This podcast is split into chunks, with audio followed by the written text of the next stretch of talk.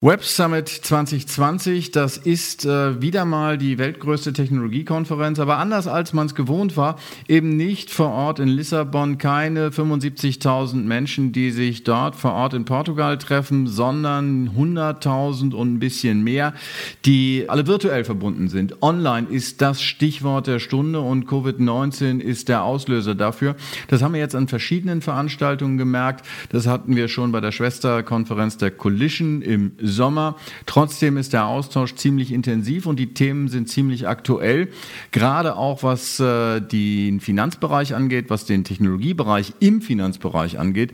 Die sogenannten Fintechs werden heiß diskutiert und da spielt vor allen Dingen das Payment eine herausragende Rolle. Vor allen Dingen deswegen, weil viele ja gesagt haben, mit der Pandemie wird die Bedeutung digitaler Zahlungen steigen und die Bedeutung von Bargeld zurückgehen gehen. Vielleicht äh, dazu äh, zwei Stimmen, die wir dort aufgefangen haben aus dem Netz, wie jetzt auf dem Web Summit zu diesem Thema geredet wurde.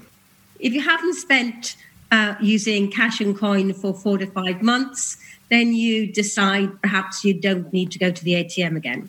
And for uh, digital banks, that is absolutely fantastic uh, because the, the ATMs actually cost us money. Um, and therefore, the fact that people are not going to um, ATM machines, people are only using um, cards, um, is better for digital banks and better for us all because when we use cards, we can see where our money goes. We can actually use all these personal finance tools and manage our um, where we're spending our money and see that analysis. Um, and I think it's good for the economy. I think it's good for banks, and I think it's good for people. I think individuals um, don't need to use cash, and we need to start embracing the cashless society rather than being very glum about the fact that um, ATMs are closing. Well, also on the fintechs and PSP sides, as mobile payment and fintech apps enjoy the pandemic boost, many are looking to leverage their customer relationships to expand their services. Every digital wallet today is a neobank in the making, actually. So it's quite interesting who is really going to win.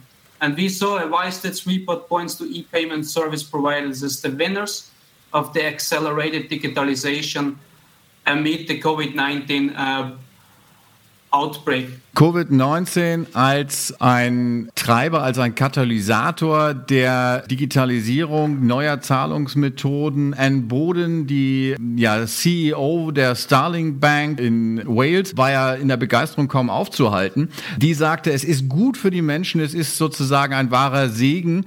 Und Matthias Horvath, der seit zehn Jahren äh, Card Payments äh, begleitet in äh, Österreich, hat dann ein ähnliches Lied gesungen. Bei uns ist äh, Ralf Heim. Äh, er ist äh, Mitgründer und Co-CEO von Finsight, einem Softwareunternehmen, das äh, digitale Lösungen speziell für Finanzdienstleister erstellt. Ralf, die Frage an dich, siehst du das ähnlich? Ist Covid-19 quasi sowas wie ein Beschleuniger für so Zahlungsmethoden wie äh, mobiles Bezahlen oder Cardzahlungen? Absolut. Also ich denke, der, der, der Trend ist da klar dass äh, wenn man nicht mehr ähm, die Interaktion mit der Bank so richtig machen kann, ähm, wenn man nicht mehr zum ATM geht, genau was, was auch Anne alles sagte. Ich glaube, der Effekt, der ist äh, massiv, der wird auch äh, zum Teil nachhaltig sein, also sicherlich ein bisschen wird es wieder, wieder zurückgehen, wenn, wenn alles etwas sich wieder normalisiert. Aber ich glaube, ein paar grundlegende Sachen, die, die haben sich jetzt einfach verändert. Und wenn einmal etwas äh, bei uns als Menschen so zum Habit wird, wenn sich unsere Gewohnheit wirklich einmal geändert hat, dann glaube ich, ähm, äh, wird sich das äh, nicht mehr zurückändern. Und dadurch hat Covid einfach viele Habits, also viele Eigenschaften, viele Gewohnheiten einfach so grundlegend äh, geändert, dass man da eigentlich äh, ähm, davon ausgehen kann, dass das ein Trend ist, der wahrscheinlich bleibt. Was bedeutet das für diesen doch recht jungen Bereich in der Bankenszene insgesamt? Also äh, Fintechs sind mal gestartet vor Jahren oder vor, ne, vor Jahren klingt jetzt äh, nach, nach Ewigkeiten. Äh, diese Ewigkeiten sind maximal fünf Jahre her äh, und haben gesagt, sie wollen die Banken revolutionieren. Darum ist es still geworden, das hört man jetzt kaum noch. Aber äh, was bedeutet dieser Digitalisierungsschub nun für äh, all die Unternehmen, die sich mit Finanzen und Technologie befassen? Also grundsätzlich erstmal was, was sehr Gutes, weil Ähm, viel hat sich gezeigt, ich spreche mal aus unserem Bereich ähm, äh, Investments, dass, äh, äh, dass der Berater zum Beispiel dann nicht erreichbar war. Der Kunde hatte, hat die Märkte gesehen, hat Angst bekommen, ähm, wurde nicht mehr gut bedient. Einfach die Berater waren auch schwer, schwer am Schuften dafür zu gucken, überhaupt, wie kann ich meine Kunden erreichen, ähm, wie kriege ich die eigentlich äh, jetzt informiert. Ähm, dazu sind ja auch regulatorische Anforderungen da, dass man informieren muss, wenn gewisse Verlustschwellen gerissen werden.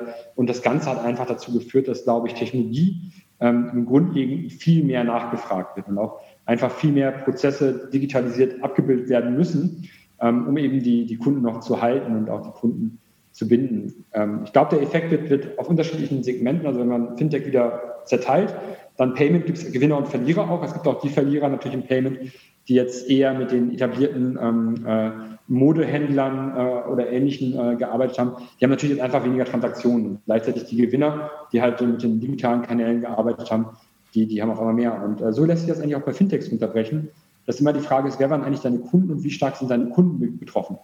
Also auch Kreditportale, die ich zum Beispiel kenne, dann hat man immer so, gab es so einen Witz in der Szene, so ein bisschen, man denkt bei jemandem geht es geschrieben gut jetzt, ne, und dann merkt man, ah nee, da hat man was übersehen.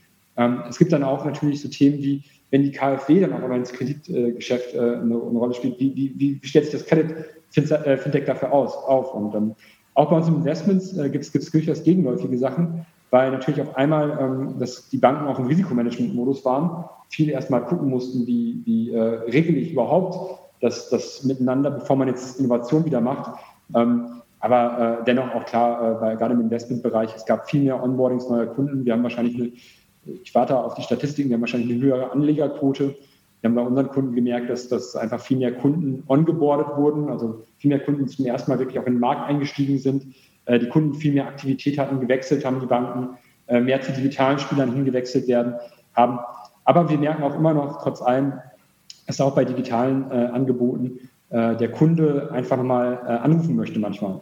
Und auch rein digitale Angebote, auch in der Covid-Szene, auf einmal eine höhere Anfrage an Telefonanrufen hatten als, äh, als, als vorher. Und das ist natürlich ein bisschen kontraintuitiv. Also ich denke, es zeigt auch ein bisschen, dass wenn die Unsicherheit hoch wird, der Bedarf nach Mensch groß ist. Und ich glaube, das hast du in vielen dieser einzelnen Verticals außerhalb von Payment äh, gehabt. Und ich glaube, das führt auch zu dem Effekt, dass immer mehr dieses, dieses ähm, äh, Spiel zwischen äh, Mensch und Maschine nahtloser wird. Also dass man immer mehr Prozesse hat, in denen der Mensch auch wieder da reingenommen wird, aber die Maschine viel intelligenter steuert, ähm, die Menschen besser informiert, ähm, den Berater besser informiert und der Berater viel besser wieder mit dem, mit dem Kunden interagieren kann. Das klingt nach Hybridmodellen. Hybridmodelle, wie, wie funktionieren die? Hat das überhaupt jemand auf dem Schirm? Weil äh, mittlerweile ist es ja so, ähm, ich hatte das erwähnt, die Fintechs sind ursprünglich mal gestartet, äh, egal auf wen sie sich gerichtet haben. Die einen haben äh, äh ganz klar den Konsumentenmarkt, den Endverbrauchermarkt im Blick gehabt und dann kamen äh, einige äh, und haben gesagt, naja, wir schauen mal lieber auf die Geschäftskunden, das sind langfristigere Kunden, beständigere Kunden, ist das bessere Geschäftsfeld.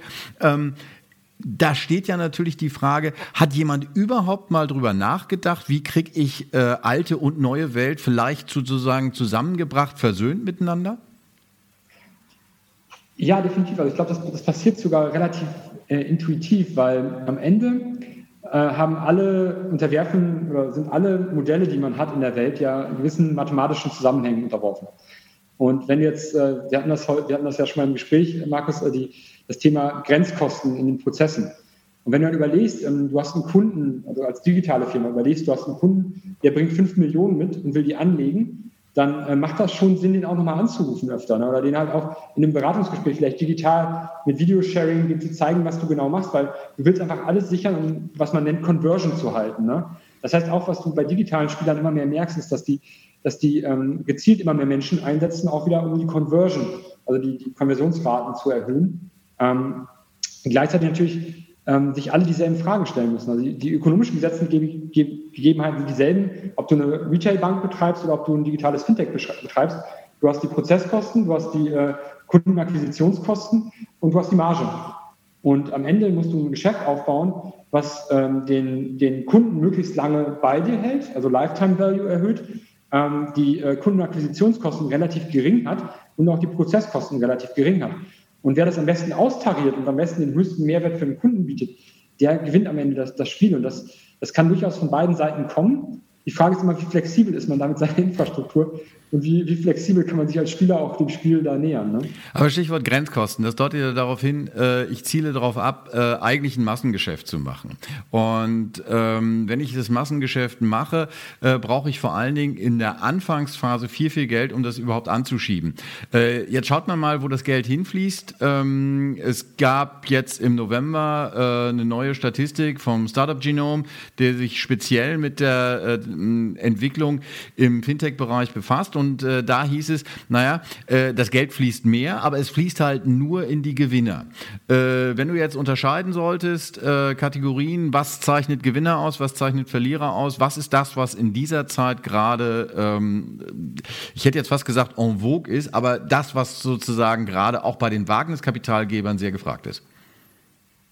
Also ich glaube, da, da gibt es einmal den, den, fundamentalen Layer, also wirklich die Zahlenwerke und die, die, die Marktgröße, die, die, äh, wie gesagt, die Effizienz, Prozesseffizienz, Margenpotenzial, ähm, äh, Kunden, Wachstumsraten, also ganz viel das ökonomische Grundgerüst. Und darüber gibt es natürlich auch noch das Thema ähm, ähm, unternehmerischer Verkauf oder Fundraising Capabilities, sagt man mal. Also da gibt es auch Leute, die können aus wenig viel machen und es gibt auch Leute, die können aus viel ähm, nichts machen ähm, wenn man Fundraising äh, sich ansieht. Aber ähm, ich glaube, die, die Frage, die man sich äh, immer, immer stellen wird, und das, das, werden, das, das tun Wagniskapitalgeber natürlich auch ganz besonders, ist, sind Fragen wie, wie, ähm, wie, wie groß kann das Modell werden? Also ist das ein, etwas, das, das einen besonders großen Markt bedienen kann. Und wenn ich dann vergleiche, beispielsweise, ich habe eine, einen digitalen Spieler, der zeigt, dass er relativ einfach über Landesgrenzen geht. Und ich habe einen analogen Spieler, der einfach, wo man merkt, der, der, der hängt an den Basisprozessen und der kriegt die Skalierung in andere Länder gar nicht hin, dann ist das natürlich etwas, was den weniger attraktiv macht. Und genauso ist es mit Prozesskosten. Wenn du merkst, ähm, äh, ein Unternehmen ist in der Lage, bei uns ist es zum Beispiel die, die Assets under Management Fee oder die Berater-Fee und ähm, die, die Kosten einer Beratung. Wenn man merkt, einfach Unternehmen sind in der Lage, die relativ günstig anbieten zu können auch, ähm, dann hilft es einfach. Auch wenn du, wenn du einen sehr Premium-Service anbietest, hilft es einfach, deine Kosten gut im Griff zu haben und damit ähm, halt eben auch die, die Marge, äh, den Margenkampf mitgestalten zu können, weil dort wird alles mehr oder weniger, also unsere ganze Welt geht ja in die Richtung ähm, mehr und mehr Zero Marginal Cost. Also da gibt es äh, tolle, tolle Bücher darüber, die das auch erklären, wie da die Zusammenhänge sind und ich glaube, die ganze Welt geht in die Richtung, wo wir einfach mit viel weniger, äh, weniger Grenzkosten operieren müssen. Und ähm, ich glaube, das ist der zweite Faktor. Und der dritte Faktor ist wirklich einfach Wachstum. Zeigst du Wachstum, kannst du Wachstum erreichen? Ähm, hast du Wachstumsfantasie mit der Marktgröße gekoppelt? Äh, schaffst du es wirklich da aufzuholen? Und ähm, wenn du das äh, zeigen kannst, dann, dann ist eigentlich auch zur Zeit Fundraising da, also Funding da. Ähm, das Ding ist halt einfach, ganz viele äh, Startups ähm, äh, äh schaffen nicht diese Sprünge. Also diese mit so Product Market Fit, äh, dann Scalability, äh, Proof of Scalability und so. Da, da gibt es halt ganz viele, die einfach sagen, okay, dann scheitert das schon früher. Oder die Idee ist großartig und du hast halt die Idee, wie du eine, mit Blockchain die, die, die Trading-Infrastruktur veränderst. Aber dann merkst du einfach, okay, ähm, die, das kauft noch keiner. Da gibt es keinen Konsumenten für, keinen Kaufer vor. Oder da gibt es ganz viele Beispiele entlang dieser Proofs, die du liefern musst als Unternehmer, ähm, äh, wo, wo das dann einfach an irgendeiner Stufe scheitern kann. Du hast die Welt erwähnt, lass uns mal in die Welt schauen. Wenn äh, wir jetzt nochmal den Startup Genome äh, Report äh, uns vornehmen, äh, da äh, wird so eine leichte äh, Verschiebung beschrieben und zwar in Richtung Asien. Da heißt es wörtlich, dass wenn es um Technologie im Finanzbereich geht, ähm, äh, Amerika und Europa so ziemlich gar keine Rolle mehr spielen, sondern die Musik spielt jetzt eigentlich in Asien. Ähm, jetzt seid ihr als Fin Insight im Technologiebereich tätig. Eure Kunden kommen aus dem Finanzbereich. Was geht in dir vor, wenn du sowas liest? Also ähm, ich, ich, glaube erstmal, ähm, dass das in mir vorgeht, ist, äh, ich bin sehr gespannt darauf, was da kommt, weil der asiatische Markt hat natürlich eine, eine sehr spannende Wachstumsrate und gerade, das muss man aber auch wieder gucken, ähm, wo, wo, das oft herkommt, ist ähm, gerade in, in unserem Bereich Beratung ähm, erfolgt ja sehr oft europäischer Regulation. Das heißt, der Markt ist einfach, da ist oft noch viel ein Brokerage-intensiver Markt, der jetzt gerade anfängt, zum Beispiel was wie die Beratungsregulation auf dem europäischen ähm, immer mehr anzugleichen. Das heißt, ähm, ich sehe da schon, dass das Asi was, was asiatische Firmen aus meiner Sicht mal exzellent machen, aber der Regulator hat auch, auch sehr stark forciert, ist ähm, ein bisschen äh, eine, manchmal holen die sich, also gerade wenn Singapur anguckt, die holen sich enorm smarte Köpfe rein, die gucken sich genau an, was hat irgendwo anders funktioniert, nehmen sich dann die, die besten Stückchen davon raus und äh, versuchen das äh, dann auch umzusetzen. Und ähm, äh, dadurch ist aber auch immer noch so da, dass das Asien immer noch auf Europa auch, auch guckt in Sachen, wie, wie werden Sachen gemacht. Nicht mehr unbedingt in der Größenordnung. Da sind, da sind die Asiaten, da belächeln die eher, was hier so passiert, ne? an vielen Stellen. Ähm, ich glaube dennoch auch, wenn man guckt, ähm, was Google gerade ge gemacht hat, äh, mit, Google Pay mehr und mehr ins, ins Konto auch reinzugehen. Ich glaube dennoch, man darf nicht unterschätzen, ähm, was für eine Sogwirkung äh, ähm, der, der Westen, also Europa, äh, aber vor allem USA, gerade noch hat und dass auch äh, ähm, dort gerade viel passiert. Die, die, die Asiaten natürlich mit den Super-Apps, mit, mit, mit, mit, WeChat und Co., die haben Skal Skalierung gezeigt, die, die, ist, die ist beeindruckend. Und ich glaube, da, da sind immer noch zwei unterschiedliche Marktinfrastrukturen, die aufeinandertreffen. Und gerade im Finanzbereich ähm, hat sich in der Historie bisher immer viel nach der Marktinfrastruktur gerichtet. Jetzt kommt vielleicht der Digital Yuan, ähm, der, der wird, das wird auch nochmal richtig fettes, fettes Thema werden, wenn natürlich auch immer Währung digitalisiert wird, dann fallen ganz, ganz viele Geschäftsmodelle, die im Finance aktuell sind, ähm, auf einen ganz anderen, ganz anderen Boden, weil die ganzen Infrastrukturkosten dann auf einmal mehr und mehr obsolet werden. Dann kann man Themen wie Utility, also die ganzen Utility-Token, also Asset-Token, ähm, äh, eine Handelbarkeit, äh, äh, wo halt auf einmal Börsen, wenn man die ganzen Wertschöpfungsgeschäfte an der Börse rund um CCP, ähm, äh, Settlement äh, oder äh, die ganzen auch, auch Orderbücher und so, wenn alles durchdenkst, kannst du wie jeden Schritt an der Börse zum Beispiel dann anfragen, ob der noch, noch existieren wird. Und ich glaube, diese Art von, ähm, von Impact, den, den es hat, wenn ein Land eine, es, es sich traut, ohne Infrastruktur zu operieren, die kann man wahrscheinlich am besten vergleichen mit Festnetz und, äh, und Mobile. Wenn man guckt, warum wir hinten an sind, ich habe immer mal Leute gehört, die gesagt haben, das ist hauptsächlich, weil wir früh Festnetz hatten und gutes Festnetz hatten. Und ähnlich ist es in Finance auch halt. Wir haben halt irgendwie die ganzen Infrastrukturen. Ähm, und äh, wenn dann jemand kommt, sagt einfach, ich mache das jetzt mal ohne diese Infrastrukturen. Und wenn dann eine asiatische Firma mal wirklich zeigt, dass sie äh, in Europa ähm, massiv ähm, äh, Kunden gewinnen kann, weil am Ende entscheidet immer der Kunde. Und wenn das Angebot billiger, besser, bessere Customer Experience, äh, bekommt, dann äh, kann ich mir auch vorstellen, dass mal so ein, so ein gesamter Schwung von Asien äh, an Apps rüberkommt, der halt einfach hier auch die, die Regeln des Spiels verändert. Also definitiv Neugier. Ähm, also ich glaube immer, dass, dass äh, man als, als, als äh, digitales oder Softwareunternehmen sein, ein großes Asset in der Flexibilität hat. Also Neugier ist sehr groß. Ähm, und ich glaube auch natürlich äh, als, als Europäer ähm, ein Ansporn zu sagen, wir müssen da jetzt irgendwie mal auch mehr gegenhalten weil äh, natürlich auch definitiv äh, die Frage des, der wirtschaftlichen Leistungsfähigkeit des Standorts Europa äh, gerade massiv in Frage steht. Erinnert mich so ein bisschen an das Rennen zwischen Hase und Igel. Ich frage mich nur gerade, wer ist Hase, wer ist Igel? Ja gut, ich habe, also, also wenn du guckst, ähm, ich meine, du bist ja viel an der Börse. Ähm, jetzt guck dir mal äh, unsere Leitindex an ne, und guck dir, guck dir mal an, was wir für, für Firmen aktuell äh, hervorbringen, auch viel mh, hm, im Vergleich zu dem, was in Asien gerade passiert. Wenn man sich anguckt, guckt den MSCI World an, was für ein Technologiegewicht der drin hat. Wie viele Firmen davon sind, sind aus Europa? Ähm, also wenn du wirklich ähm, mal, mal siehst, was im Kapitalmarkt, und der Kapitalmarkt ist diesmal ähm, früher dran als vieles andere, weil, weil Geld relativ frei fließt. Ne? Ähm, die Market Caps der, der großen Big Techs im Vergleich zum, zum GDP von Deutschland und sowas setzt, ne? wo, du, wo du einfach mittlerweile Verhältnisse siehst, wo einzelne Firmen wertvoller sind als ganze Staaten äh, von, oder mehr wirtschaftlichen Wert äh, erzeugen als ganze Staaten. Ich glaube, dann stellt man sich schon die Frage, ähm, wie weit können wir da irgendwie noch überhaupt äh, äh, äh Hase sein oder Igel, Igel, sein, oder ob wir nicht einfach da äh, vielleicht schon Regenwurm oder sowas sind oder, oder Schnecke, um mit zu bleiben, also um hier zu bleiben. Aber da müssen wir halt echt, echt wirklich gucken, dass wir da vorkommen. Und ähm, ich glaube, ähm, das ist immer leicht gesagt, weil äh, da, da gibt es jetzt auch nicht, es gibt immer ein paar Beispiele, wo wir es jetzt schaffen. Wir haben dieses andererseits positiverweise auch ähm, zum ersten Mal, seitdem ich Technologieunternehmer bin, ähm, seit einigen Jahren wirklich die, die Unicorns im B2B-Bereich vor allem viele. Ne? Ähm, also Bastian von Cedonis, was die da gebaut haben, unheimlich krass und wirklich toll, äh, tolle Softwarefirma. Und ähm, da gibt es andere Beispiele, Lilio mit dem, äh, vom, vom Patrick Naten mit dem, mit dem fliegenden Autos, äh, fliegenden Autos, mit dem Vertical Takeoff and Landing, ähm, ja. Electric Vehicle. Ne? Da gibt es wirklich ähm, total spannende äh, Unternehmen. Und ähm, ich glaube, die Stärke, die wir haben, und ich bin selber in einigen Unternehmen investiert und gucke immer rauf, wie viel kann man daraus einen Marktführer wirklich machen auch? Da ist ganz viel, was wir haben, ist, wir haben einen sehr starken Mittelstand, wir haben sehr starke industrielle Expertise und IoT und sowas kommt. Ich glaube, da haben wir noch unsere Themen, in denen wir wirklich was leisten können und wirklich auch vorangehen können. Aber wir müssen echt gucken, dass wir das auch schaffen. Also dass wir wirklich da ähm, eine, eine Wettbewerbsfähigkeit halten. Das klingt nach einem, äh, sag ich mal, bedingt optimistischem Ausblick. Also es, es gibt äh, eine Menge Hausaufgaben, aber äh, so ein bisschen das Urteil an äh, den Schüler, äh, setz dich auf den Hosenboden, mach deine Hausaufgaben. Ralf Hein von Finsight. Ein super schönes Gespräch aus Anlass des Web Summits und äh, wie der Web Summit halt auch online. Vielen Dank, dass du die Zeit für uns hattest. Vielen Dank für deine Insights.